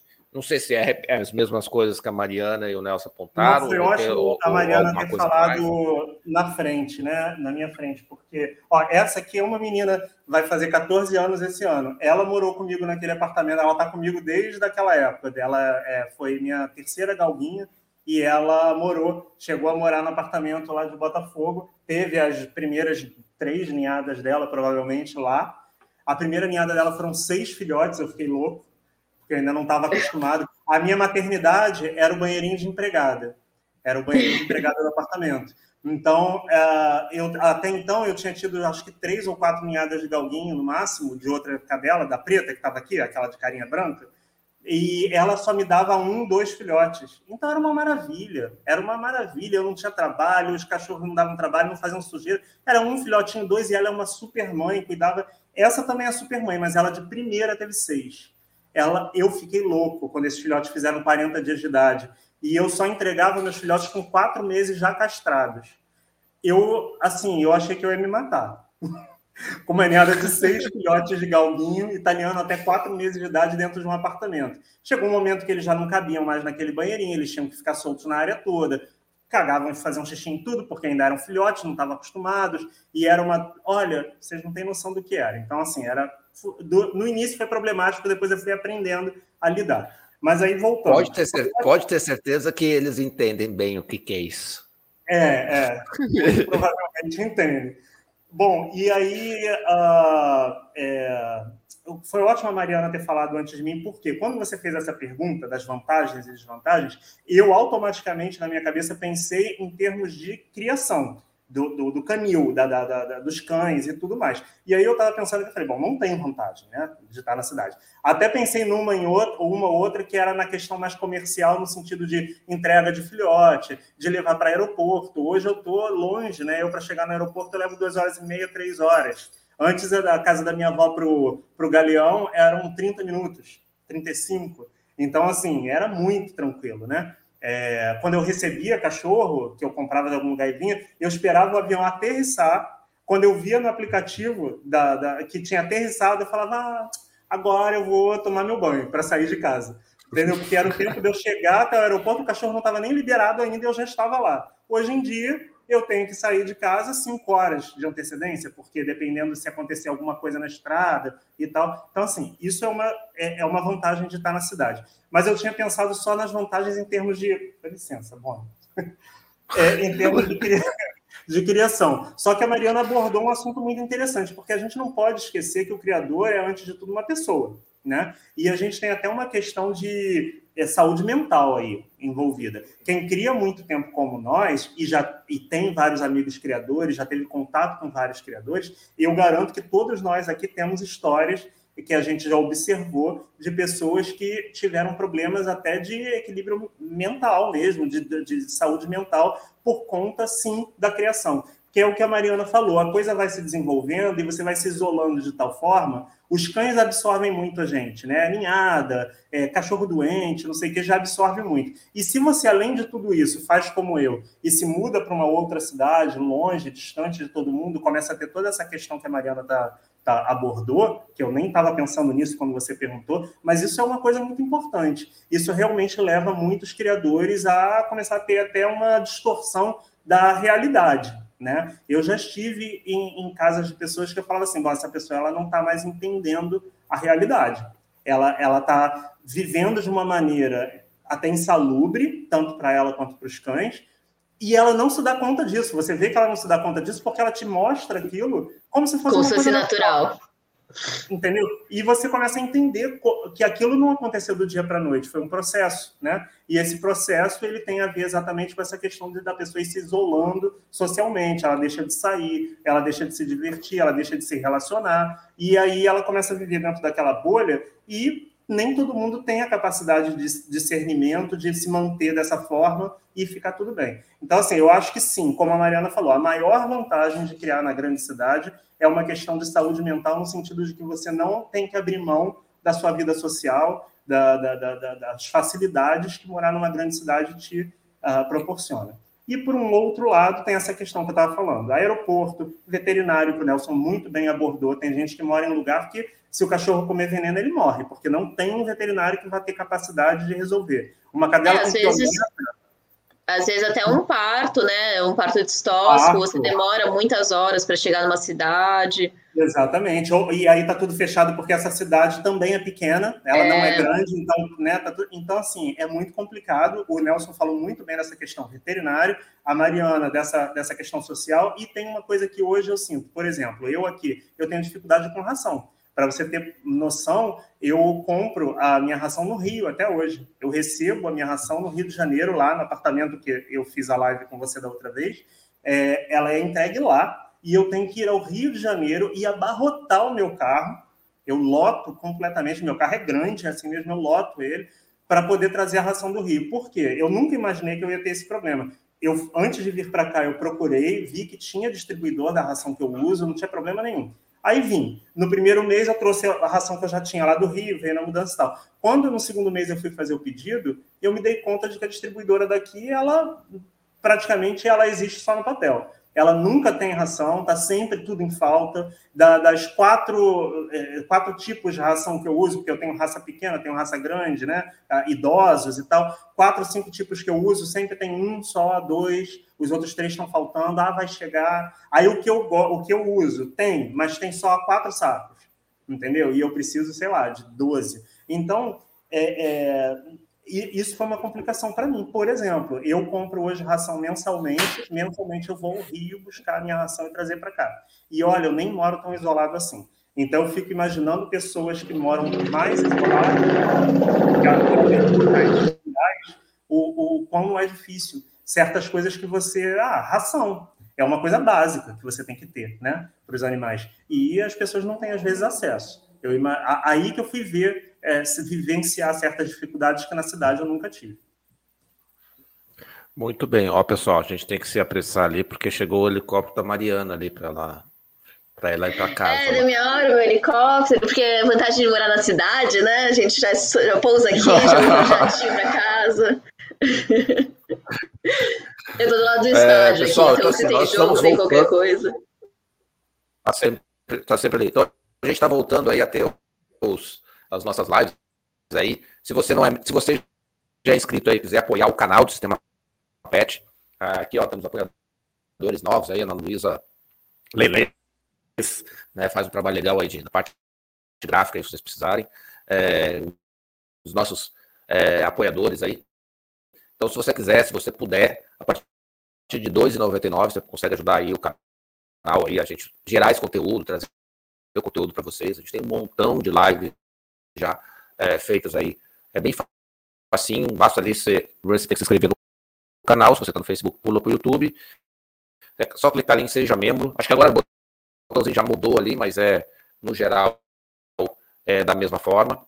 Então é bem facilzinho, tá? Então, é, já ficamos aí dois meses de férias, já voltamos a ter o, o as lives aqui, agora toda semana, toda terça-feira, 19h30 a gente volta aí até as nossas lives aí. Então, a partir de R$ 2,99, apoia a gente aí, tem, plano, tem planos mais robustos. Lembrando que as lives também tem patrocínio do Sistema PET, né? Que é uma plataforma de gestão, você está tá com filhote, precisa divulgar, não tem o site, o site está antigo, você não autorizou e tal. A gente tem uma plataforma completa para você, é muito completinha. Se você precisa gerenciar os cães, saber quando a cadela entra no cio, emitir mapa da ninhada, nada de CBKC, é, já sai tudo prontinho, tudo fácil para você. Quer cuidar da parte financeira, tem todo o financeiro também, precisa vender, precisa de um link para vender, faz o link para vender, quer ganhar os juros da venda do filhote, você consegue ganhar os juros, quer repassar para o criador, tem tudo, um sistema super completo é, para gestão do canil e divulgação. Então, se você quiser acessar sistemapet.com, também tem tudo lá. Então, vamos continuar nosso bate-papo aqui. É, deixa eu trazer aqui a próxima a próxima pergunta aqui. É, é, difícil quando a gente começa a falar. Toda vez que eu quero falar, ah, fale das vantagens. Sempre, vocês sempre pensam as desvantagens, né? É, mas vamos lá. Qual é a, a, a, dor, assim, de criar? O, o Nelson, assim, o cara, pelo perceber, é um cara bem otimista, consegue ver o lado bom da coisa. Mas, o Nelson, o que, que é a dor? O que, que incomoda de, tá, de, de criar na grande cidade? Na tua visão, assim, sabe? cara, tem essas vantagens que eu já citei, as vantagens da Mariana, que o Léo abordou, mas assim, aquilo que incomoda, poxa, isso aqui me incomoda é, de estar na cidade grande e talvez fosse diferente se estivesse fora. Cara, me incomoda é o eu não ter aquele contato direto mesmo deles com a natureza. Eu visito amigos meus, por exemplo, e eu vejo o dog alemão dele correndo, brincando, pulando dentro de um açude, nadando no açude, joga a bolinha dentro do açude e vai lá buscar para mim, sabe? É isso que me incomoda. E você, Mariana? Ah, eu não tenho muito esse problema. Eu volta e meia coloco todo mundo dentro do carro, vou pro. Minha avó mora num sítio. E assim, tem um, um, terreno grande que eles podem correr, podem brincar, tem lama, tem água, tem tudo. Eu abro a porta de casa, fica todo mundo me olhando assim, tipo, ah, tá, que eu vou sair lá fora, gente bicho, cheio de mato, eu vou ficar aqui no meu sofá. Então, eu acho que é, esse ponto eu não sinto tanto porque um pouco por causa da raça também, né? Nossa, eles são muito, muito parceiros, assim, se você for fazer uma trilha, se for sair, eles vão com você, mas assim, é, você abre a porta para eles ficarem fora de casa, não fica ninguém fora de casa, fica todo mundo no, na sala vendo TV.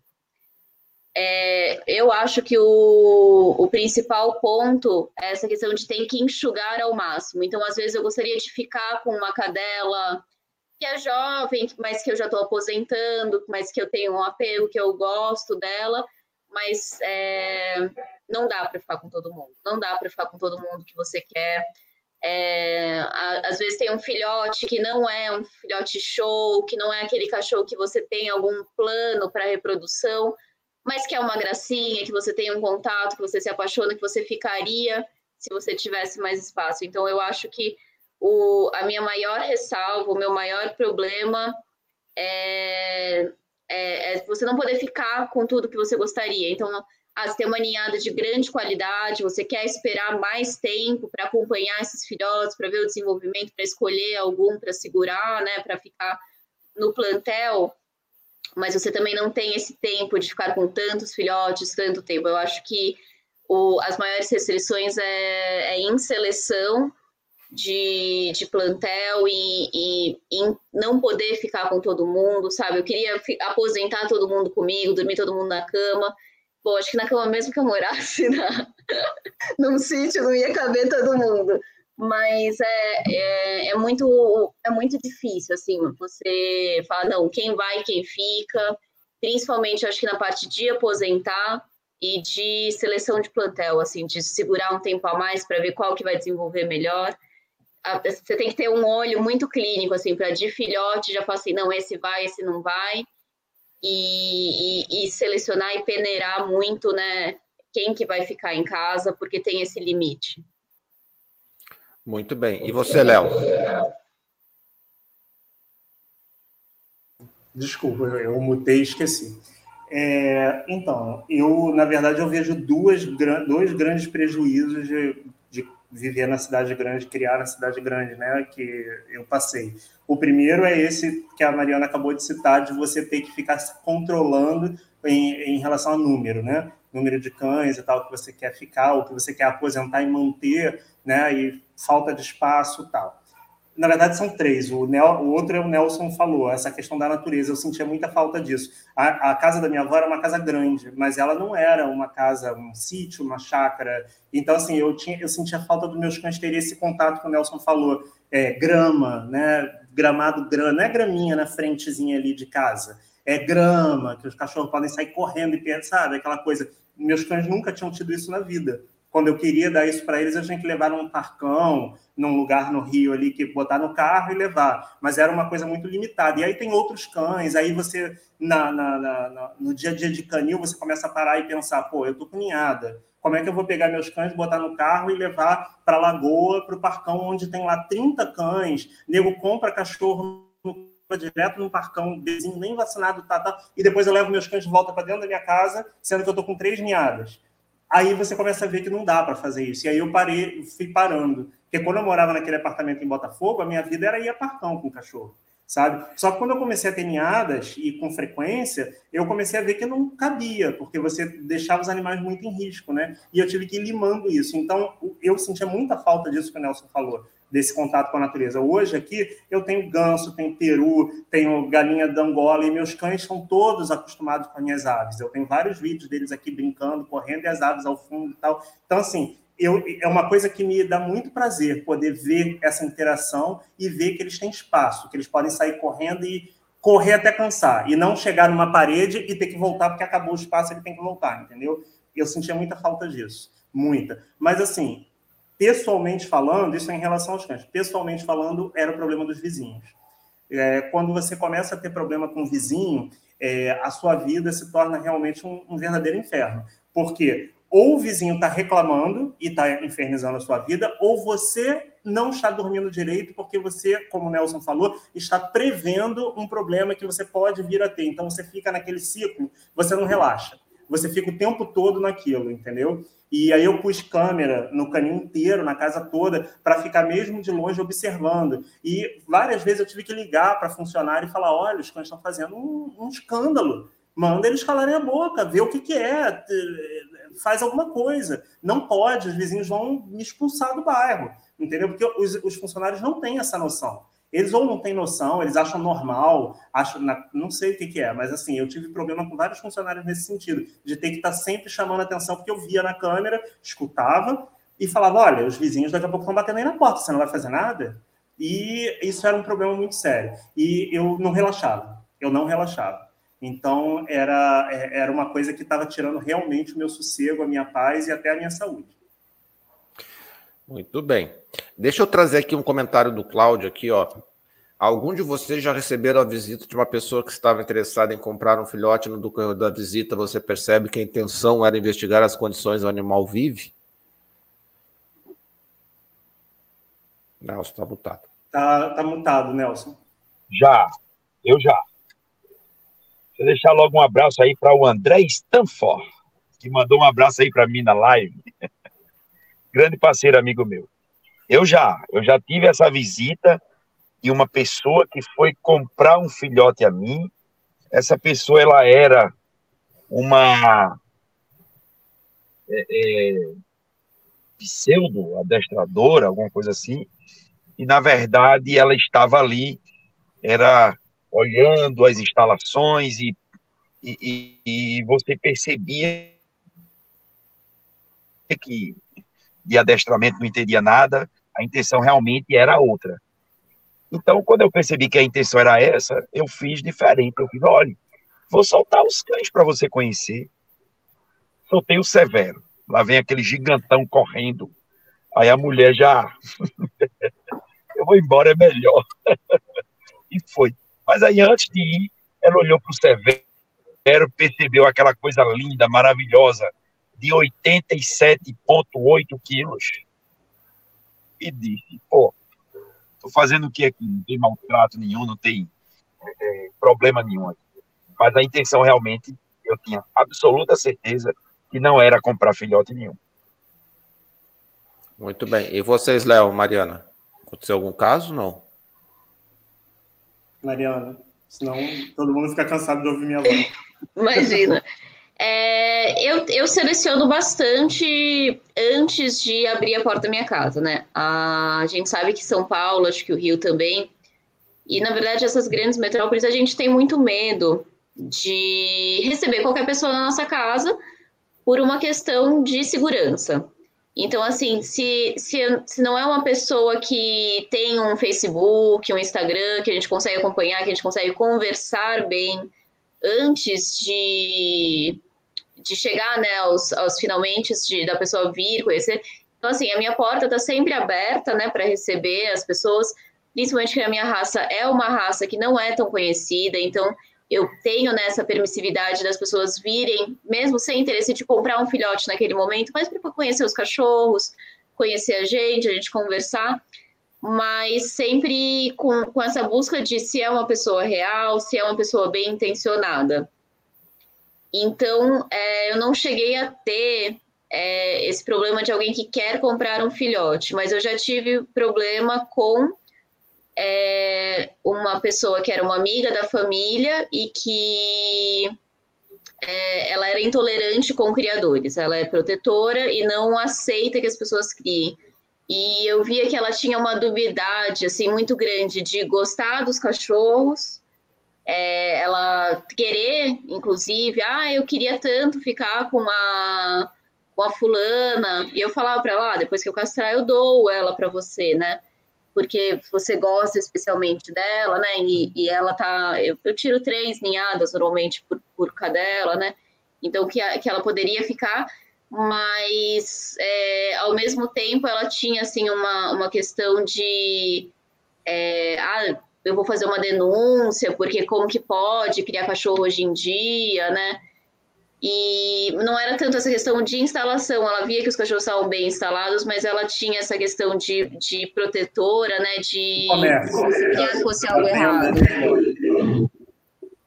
E, a questão ideológica. Mas, assim, é, mas uma questão assim, muito da cabeça dela ao mesmo tempo, porque ela queria os cachorros e sabe que é fácil de, de arranjar lá e tudo, mas como ela tem essa esse contato também muito com o Mill, né, com fábricas de filhote e tudo, ela não conseguia conceber que você pode ter uma criação responsável e, e pre, pre, prezando o bem-estar, né?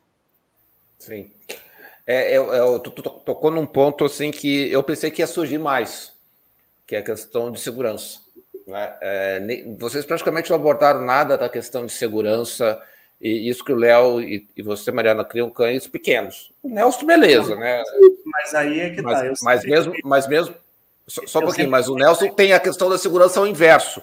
Quer dizer, é, 10 dogs e, e, e, não entrou na questão da é, segurança. Tudo bem que apartamento também por si só já é um pouco mais. É, é uma pegada diferente, né?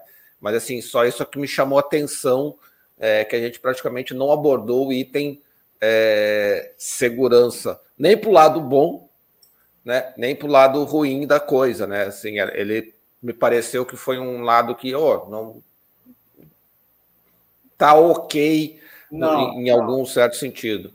É, ele, inclusive, foi o motivo de eu ter começado com os machinos. A minha primeira machino eu não comprei porque eu queria criar a machina napolitana. Deixa eu te explicar. Como eu falei, desde 97 eu tenho canil e eu crio, mas eu sempre criei raças pequenas. Comecei com cocker inglês, tive várias outras, mas sempre pequenas. Mas eu sempre tive ao menos um cão de guarda, sempre. E quando esse cão ficava velho, às vezes antes mesmo dele morrer, quando ele começava a envelhecer e já não dava mais conta de fazer guarda, eu pegava outro. Foi assim que eu tive várias raças de guarda, como eu falei, pastor alemão, Doberman, é, eu, tive Rhodesian Ridgeback, né, que eu falei da Mariana, que a Maria... Não, sim, Léo, mas, mas, mas o que eu digo é o seguinte, isso nunca para vocês...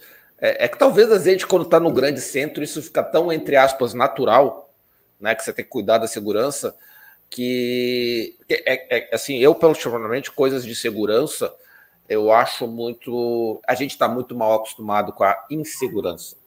Sim, né? eu é... acho que a gente tem uma, uma exposição é, maior por estar em um grande centro, mas o que eu, eu, eu me sentia muito mais insegura quando eu ficava, às vezes, num canil de amigos, que é um sítio isolado, que não tem ninguém. Eu falava, gente, se alguém me matar aqui, vão demorar uma semana para descobrir do que na minha casa, que assim, se acontecer alguma coisa, eu tenho 70 vizinhos, alguém vai ver alguma coisa, vai chamar a polícia.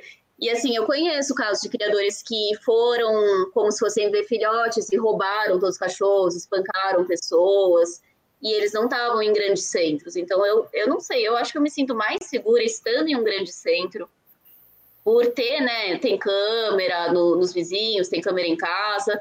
Eu, desde que eu mudei para uma casa, já fazem uns quatro, cinco anos que eu estou em casa, é, hoje em dia eu tenho, tenho um pastor alemão é, porque não me sinto segura também sem um cachorro grande, mas é questão de segurança, eu não sei se é porque eu cresci em, em, em, em cidade, né? Então eu, eu, tenho muito medo de ficar isolada. Gente, uma mulher sozinha aqui no meio dessa chácara, no meio do nada, eu me sentia muito mais insegura, né? Se, de, ah, de receber alguém em casa e até alguém perceber que aconteceu alguma coisa, né? Do que estando aqui no meio do burburinho. É, o, o, eu sempre, como eu falei, eu sempre tive cães de guarda, e assim como a Mariana, eu sempre fui muito seletivo em relação a receber é, pessoas é, lá na casa, né? Bom, era a casa da minha avó, não era um, um pardieiro, né? Eu não podia ficar, não era um centro comercial, não era uma loja de portas abertas onde qualquer pessoa pode entrar. Era a casa da minha avó. Então eu tinha que selecionar muito bem quem eu recebia, é, principalmente depois que a minha avó apresentou o Alzheimer, que para ela ainda tinha toda uma questão, né? Quem, quem já teve contato com pessoas com Alzheimer sabe que ah, qualquer mudança na rotina, é, mínima que seja, causa toda uma onda de, de, de, de reações e uma pessoa estranha, ou muitas vezes várias, porque a pessoa vai ver o filhote, eu já tive essa, essa experiência. Não vai uma pessoa, vai ela, vai o namorado, vai a sogra, a mãe do namorado, a filha, a sobrinha e a, a vizinha que estava lá no corredor, ela pegou, botou dentro do carro e trouxe. Então, assim, aquilo para minha avó era um, um, então e mesmo antes dela ter o Alzheimer, era a casa dela, não podia ficar enchendo de gente estranha, né? E tinha toda essa questão também da segurança. Então, eu era muito seletivo. Né? E eu sempre tive cães de guarda, a gente tinha câmera, aquelas coisas todas. E como a Mariana falou, eu tinha vizinhos em volta que poderiam perceber alguma coisa e, e, e, também isso me dava uma certa segurança. Aqui é um outro problema. Quando eu vim morar aqui, que eu me dei conta de tudo isso que a Mariana também falou. É, eu estou isolado. Eu tô, se alguém, como a Mariana falou, se alguém me matar aqui agora, é, só vão, quer dizer, as, meu, minha família vão perceber que eu sumi, que eu não estou respondendo mensagem e tal. Mas assim, se eu dependesse de vizinho para isso, ninguém ia perceber, ninguém ia saber né? Então. Ah, cara, assim, ó, eu, eu, vou, eu vou dizer uma coisa, eu vou, desculpa te interromper, mas já interrompendo. Mas, cara, de vez em quando descobre que o cara tá morto no apartamento Sim. do lado há Sim. seis meses, entendeu? É, eu acho que a gente. O problema é que a gente. Ah, mas se o cara tivesse seis cachorros. Ah, ah, bom, é, é, é. Mas eu acho que assim, ó, o cachorro por si só é um grande. É, eu, eu, eu, quando morava em Blumenau, eu não trancava a porta de casa, cara.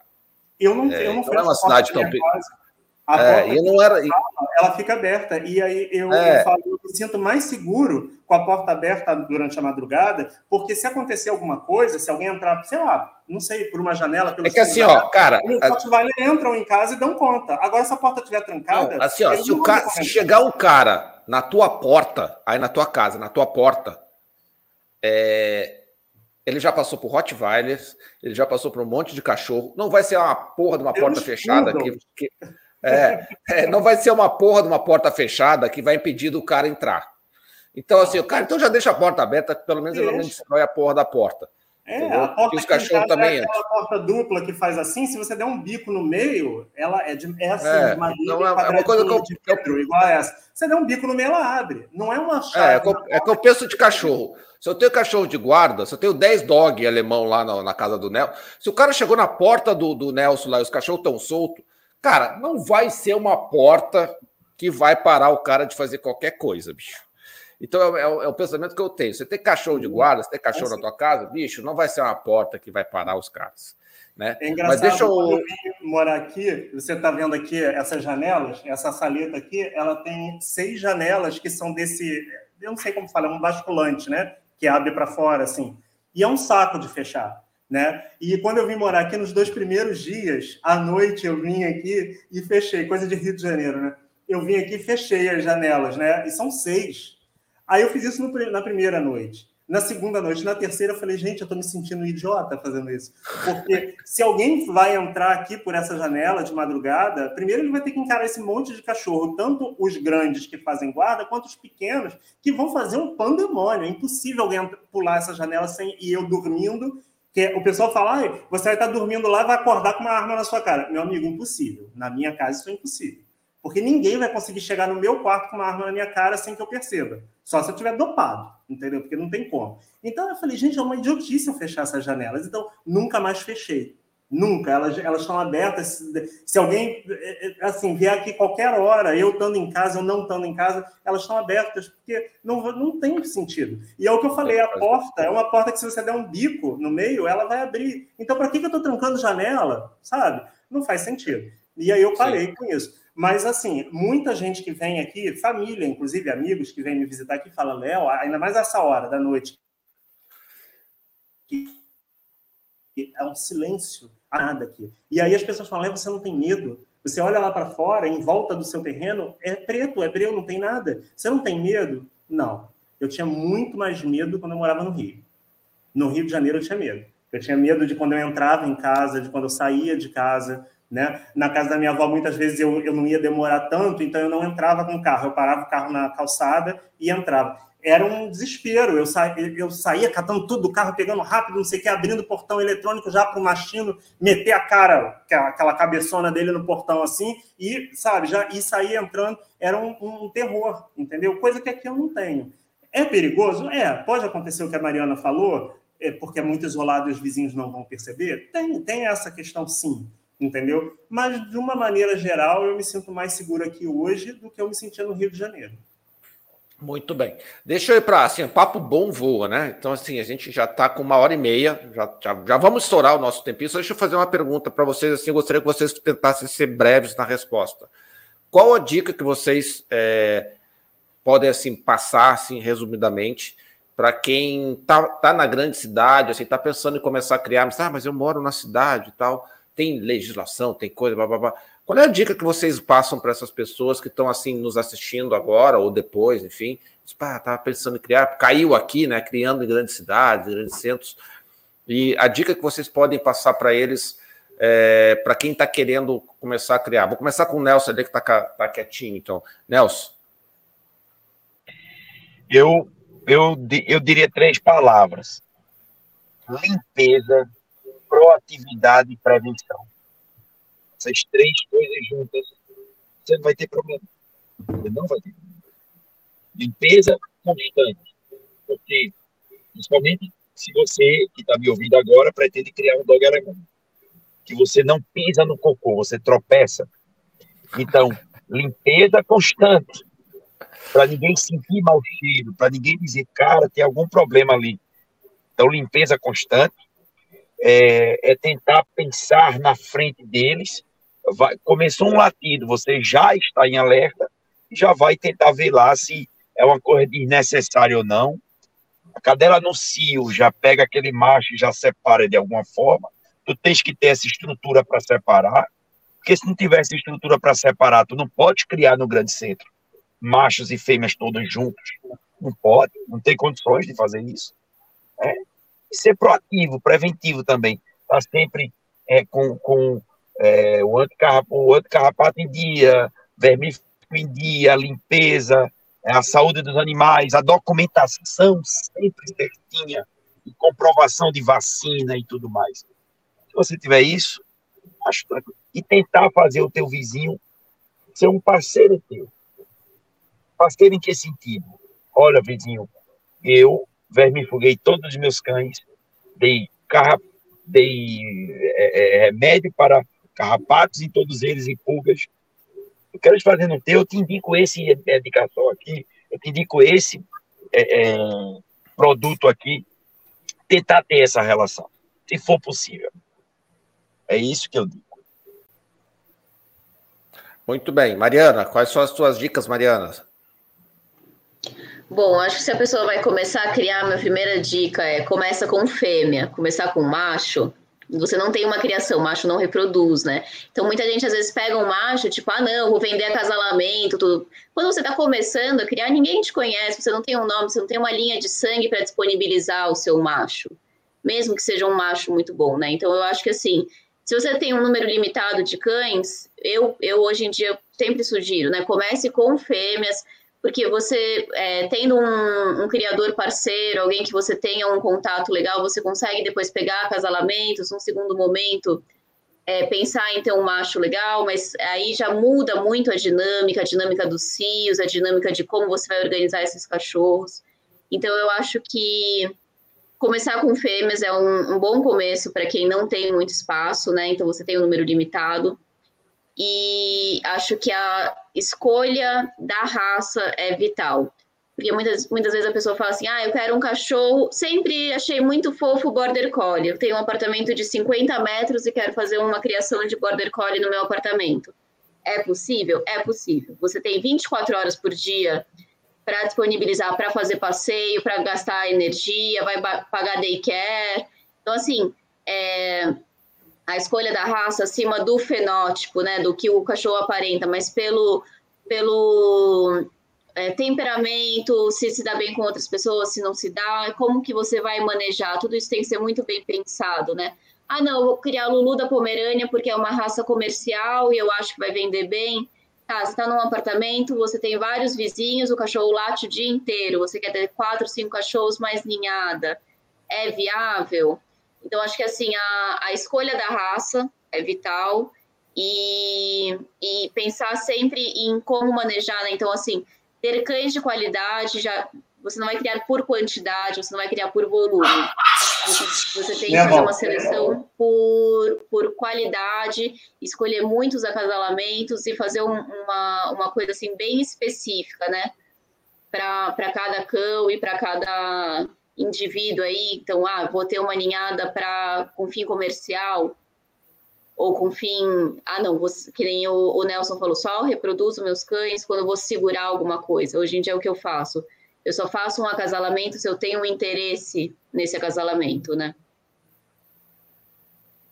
Muito bem. E você, Léo, quais são as suas dicas aí? É, os meus Se colegas, é que sobrou alguma, né? É, os meus colegas eles, eles já, já abordaram bastante aí duas coisas que eu acho muito essenciais. Ah, eu diria, antes da Mariana falar, o que eu estava pensando era a questão da escolha da raça. Embora isso é muito subjetivo, muitas vezes a pessoa que começa a criar, ela não acordou com a ideia de, ah, vou ser um criador de cães, e aí vai escolher a raça.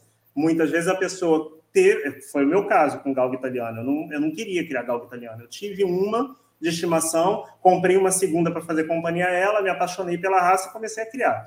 E isso porque eu já era criador, mas quando eu peguei a minha primeira galguinha, eu não ia criar galgo italiano, né? E aí uh, isso acontece uh, com muita gente. As pessoas começam a criar, elas já têm a, a, raça, e às vezes não é a raça mais silenciosa do mundo, né?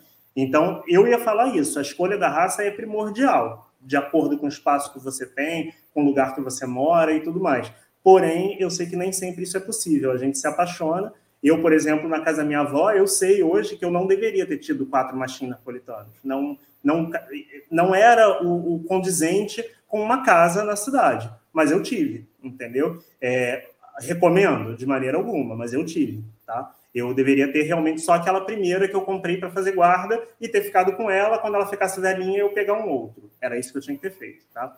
Então, bom, escolha da raça se for possível. E a outra questão, o Nelson já, já falou, é essa questão toda da, da de você manter o ambiente sempre limpo, controlar muito as coisas para que, se houver uma questão de vistoria, de fiscalização, ou até antes disso, que seus vizinhos não se incomodem tanto né, com cheiro, com essas coisas todas, a ponto de te é, denunciar. E se denunciarem, porque tem vizinho que denuncia mesmo à toa, quando chegar a fiscalização você não vai ter problemas. Uma coisa que eu sempre tive que, fiz questão de fazer era ter uma pasta à mão dos meus, de funcionário, da, da, das cuidadoras da minha avó, porque a fiscalização podia chegar e eu não estar lá para conduzir. E aí, como é que você faz? Então, eu tinha uma pasta onde eu colocava toda a documentação pertinente, tanto ao canil quanto de vacinação e tal, essas coisas, para que, num primeiro momento, até eu chegar, já pudesse, qualquer um tivesse acesso e pudesse fornecer aquilo, né? Para já ir mostrando que não era bagunça, entendeu? E aí era o tempo de eu chegar, da onde eu tivesse, chegar para poder conduzir a situação. Então é isso. É, acho que basicamente as dicas são essas. Você tentar escolher a raça da melhor maneira possível para o espaço que você tem, se for possível, e o, o, o que o Nelson falou, de manter o ambiente da melhor maneira possível para evitar problemas. Sempre como ele falou, é a prevenção, é prevenir os problemas e não tentar corrigir depois que eles acontecem, porque os ânimos ficam aflorados, ah, nem sempre a gente conduz da melhor forma, pessoas como eu que têm um temperamento um pouquinho mais forte, na, às vezes de, na hora não conduzem da melhor forma e reverter isso depois, às vezes é difícil. É só um adendo né, da, da questão da escolha da raça. É, não é que não tenham raças que sejam possíveis ou impossíveis de criar na cidade, né? Eu acho que o Nelson é a maior prova de que se você quiser ter 10 dogs no meio da cidade, você consegue. A questão é o tempo e o manejo que você tem que ter com cada raça. Então, assim, você tem que saber o que você vai criar. Eu crio um, um cão é, pastor, o que, que esse cachorro exige? Então, o que, que eu vou precisar fornecer para eles, para eles terem um bem-estar e eu conseguir criar essa raça sem ter né, um estresse muito grande. Então, acho que assim, qualquer raça é possível e é viável de ser criada, o Nelson é a maior prova disso, e mas tem que levar em conta o, o, a sua possibilidade, né? Então, assim, eu não tenho possibilidade de sair quatro vezes por dia para passear com, com um São Bernardo, né? Como eu contei mais cedo. Então, eu não criaria um São Bernardo no meio da cidade, mas não é impossível. A gente tem várias pessoas que sim fazem, né? Não, claro que dá, né, ô, Mariana? Só que assim, aí quando o cara precisa fazer live, ele tem que ir pro carro, porque não cabe mais espaço lá de atender os 10, os 10, os 10 da ele vai pro carro para poder fazer live, porque a casa tá ocupada. É, desculpa, Nelson, mas eu precisava fazer essa, essa, essa brincadeira contigo. É, pessoal, a gente já estourou o tempo. É, então agora eu vou passar a palavra aí para os nossos convidados para eles se despedirem de vocês. É, e aí depois volta comigo. Vou começar de novo com, com as ladies primeiro.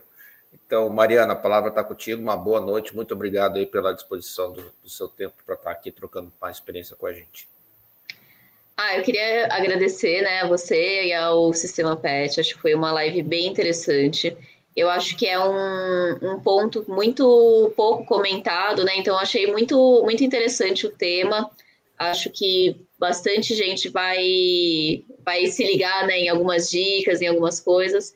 A gente está à disposição. E quem quiser também conhecer mais sobre a raça, sobre o canil, a gente está no Instagram, né? No arroba Pequim Mirage, e tem o site que é o www.cristachinês.com.br. E eu estou à disposição para qualquer dúvida e qualquer conversa que vocês queiram ter agora ou no futuro. Obrigada. Boa noite, Nelson. Está mutado. Boa noite. Isso. Gente, eu queria agradecer aí a oportunidade, o Eduardo, é, deixar um abraço aí antecipado para o Léo, para a Mariana. E agradecer a vocês aí a atenção, dizer que estou à disposição para quem tiver dúvidas, interesse na criação da raça dog alemão. Tá? É meu Instagram, o Instagram do meu canil, arroba canil Kaiser Carnival. E estou aqui à disposição para a gente levar aí o, as dúvidas sobre a raça, sobre a criação do dog, sobre o padrão da raça dog alemão. Aqui em Recife, no Nordeste, é, nós temos o DEN, Dog Alemão Nordeste, uma, uma associação é, é, é em prol da ajuda para os criadores de dog alemão, em prol do esclarecimento aos leigos sobre acasalamento, sobre cores, sobre padrão da raça. Né? Fazemos parte também do Conselho Brasileiro da Raça Dog Alemão. Estamos à disposição de todos e muito obrigado aí a todos pela atenção e ao Eduardo pela, pelo convite. Léo, boa noite. Boa noite, gente. Primeiramente, agradecer mais uma vez ao Eduardo por ter lembrado de mim, por ter me convidado aqui para a live. Acho que às vezes ele se arrepende um pouquinho de convidar um professor para a live, porque eu dando a falar, né, um, é um, um defeito meu mas é, agradeço a oportunidade e, e, a lembrança de poder estar dando, por acaso, é, foi essa questão da, de eu ter me mudado para um lugar uh, mais afastado e poder dar esse, essa, esse parâmetro, né, essa, esse paralelo entre criar na cidade e criar uh, já num outro local mais afastado e tal. Eu achei bem interessante, como a Mariana falou, o, o, o tema, é um tema que muitas vezes entre, né, dentre nós criadores é abordado, mas que poucas vezes é abordado de uma forma mais pública, mais, né, mais abrangente, assim. Então, acho que traz uh, questões pertinentes que às vezes a pessoa não, não se dá conta se ela não tiver com a oportunidade de conversar com criadores que vivem essa realidade, né? Então, gostei bastante, agradeço mais uma vez e agradeço aí a audiência de todo mundo. Uh, meu arroba do, do, do Canil está aí embaixo. Qualquer coisa, depois me chamem lá no privado para a gente poder conversar. Muito obrigado. Muito bem, muito obrigado ao Léo, Nelson, Mariana, pelo tempo disponível, disponibilizado para a gente. É, acho que também foi bem interessante. Como digo, no Brasil tudo começa depois do carnaval, né? Então a gente tinha que trazer o Nelson Carnaval para começar o ano, né? Então aí já já começamos o ano. Agora semana que vem a gente já está com live também, um tema acho que vocês vão gostar. A gente vai falar sobre, é, se não me engano, semana que vem é braxcefálico, né? Então com a, com a Rocio, acho que muitos de vocês conhecem. É, e alguns temas assim que a gente está tentando trazer, assim, que são temas bem legais aí para vocês. É, muito obrigado, então, mais uma vez aí a Mariana, o Nelson, o Léo, é, a vocês aí pelo, pelo, pela audiência aí, pelo bate-papo. É, não se esqueça de assinar o canal, deixar o like. Lembrando que a live vai ficar gravada aqui no YouTube e no Facebook. Então, se você chegou atrasado, depois é só voltar ali que você vai pegar o iníciozinho. E daqui a pouquinho a gente aposta no podcast também. E aí basta procurar esse sistema PET aí no, no Spotify, Deezer e tal. Já assina lá o, o, o podcast também, que aí eles já te avisam. Lembrando, se você quiser sugerir, ah, tem um tema que eu queria que o Sistema PET abordasse, acessa pauta.sistemapet.com, tá? E coloca lá a sugestão. Então, ah, se é uma raça, é um tema, enfim, você pode colocar até, os, se você souber, até os, os é, convidados sugeridos, que facilita bastante para a gente aí. A gente está sempre trabalhando aqui para levar um conteúdo importante aí, relevante para os sinófilos que realmente desejam agregar algum conhecimento. Se desejarem, também sejam membros, nos apoiem aí para a gente continuar é, trazendo mais mais conteúdo de, de qualidade para vocês. É, uma noite, é, um ótimo 2023, né? afinal de contas, já mesmo estando em março, a gente está começando agora juntos aí de novo essa nova jornada, e a gente se vê semana que vem. Meus convidados permaneçam aqui que depois a gente conversa. Então, uma boa noite aí a todos e até terça que vem.